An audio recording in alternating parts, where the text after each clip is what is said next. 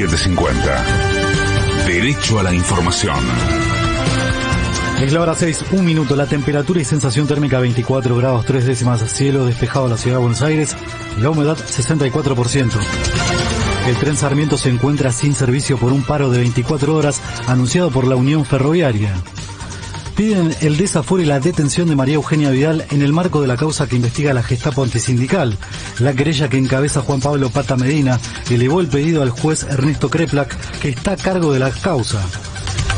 El titular de la Oficina Anticorrupción, Félix Kraus, detalló por qué envió a investigar los audios que se dieron a conocer entre Gabriela Michetti y Laura Alonso. Buscaran, digamos, en los registros, en los archivos de la oficina, los antecedentes de, estos hechos, digamos, a los que se alude, en principio, porque, bueno, ese también es un tema, digamos, asegurar la vinculación de esos audios con los hechos a los que se dice que aluden. Lo primero que hice es pedir los antecedentes, no pedir la, documentación. Efectivamente tenemos acá la denuncia, tenemos ya información de la suerte que tuvo esa causa en, en tribunales, francamente no, no me sorprende. Venimos, venimos este, escuchando asuntos de, esta naturaleza desde hace bastante tiempo, ¿no? Verdaderamente no, no, no me sorprende.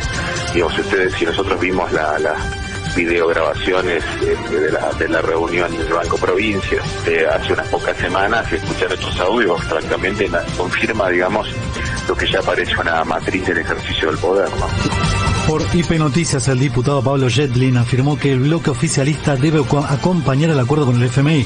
La verdad es que la deuda tomada con el Fondo Monetario durante la última parte del gobierno de Mauricio Macri fue una deuda bastante compleja de entender, una deuda en donde la verdad no queda claro para qué se usó y que gran parte de esa deuda fugó. Ustedes saben que uno de los requisitos del Fondo Monetario para prestar dinero es que no fugue. Bueno, no se dio, claramente ese dinero fugó. Y esas son cosas que la justicia deberá en algún momento investigar. No tengo duda que el equipo de Guzmán y del presidente han hecho un trabajo importante con la gente del Fondo Monetario, tenemos un principio de acuerdo y me parece que, sobre todo aquellos legisladores que respondemos al gobierno nacional, vamos a acompañar en gran mayoría el acuerdo con el Fondo Monetario, con todas nuestras, eh, digamos, ganas de que no hubiéramos tenido que hacerlo, pero la verdad es que no hay otra manera. Sobre este tema, Facundo Manes sostuvo que su bloque tiene que votar a favor del acuerdo. La oposición debe convertirse en proposición y en ese contexto tener una responsabilidad patriótica y yo creo que mm, el no acuerdo es un abismo para Argentina, es más pobreza, más desigualdad, más aislamiento internacional, que mm, nosotros vamos a dar quórum, vamos a tratar de, de, colaborar en todo lo que podemos para el largo plazo de la Argentina. A mí me parece que la deuda es uno de los temas de los cuatro o cinco temas, otro es la inteligencia que debe discutir la, Argentina o la dirigencia como política de Estado. Con respecto a la deuda, si bien se tomó deuda obviamente en el gobierno anterior, deuda es un problema crónico de la Argentina y nadie puede tirar la primera piedra. También sobre este asunto, Claudio Lozano manifestó que el acuerdo es para legitimar un crédito que otorgó el fondo de manera irregular.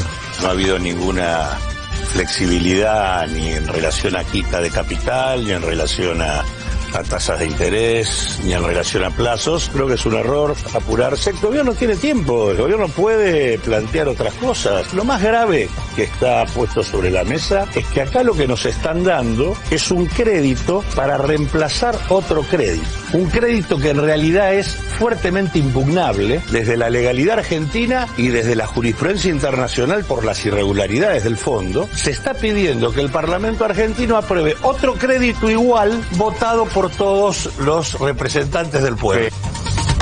La Cámara Civil Primera rechazó la apelación de Patricia Bullrich a la demanda iniciada por Alberto Fernández. El presidente acusó de difamación a la presidenta del PRO, quien había denunciado al mandatario de obtener retornos en las negociaciones con los laboratorios Pfizer. El abogado Gregorio Dalbón destacó la importancia del fallo de la justicia.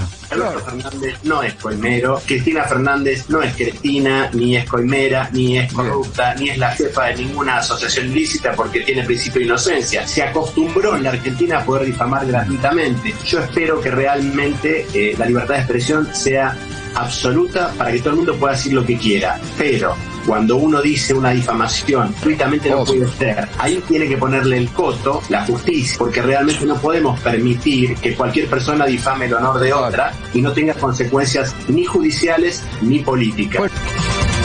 El presidente Alberto Fernández participará este mediodía de la ceremonia de asunción de Remo Carlotto como secretario ejecutivo del Instituto de Políticas Públicas en Derechos Humanos del Mercosur. Además, el mandatario anunciará por la tarde en Tecnópolis la construcción de 100 escuelas técnicas de nivel secundario.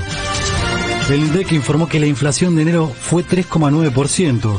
Fernando Sabore, presidente de la Asociación de Almaceneros de la provincia de Buenos Aires, detalló que los aumentos de este último tiempo fueron agresivos. Lo que fue el mes de enero comparado con lo que fue el mes de noviembre y diciembre, los aumentos fueron agresivos. Estamos hablando de entre un 10 y un 15%. Ejemplo, eh, el agua mineral de la primera marca aumentó hace 15 días un 25%. Yerba aumentó un 8%, las galletitas aumentaron un 10%. Uno lo ve en el malestar del consumidor, ¿cierto? Patria Grande. Se registró un sismo superior a 6 grados en Guatemala, El Salvador y la ciudad de Chiapas en México. Gabriel Boric invitó al precandidato a presidente colombiano Gustavo Petro a participar en su acto de asunción.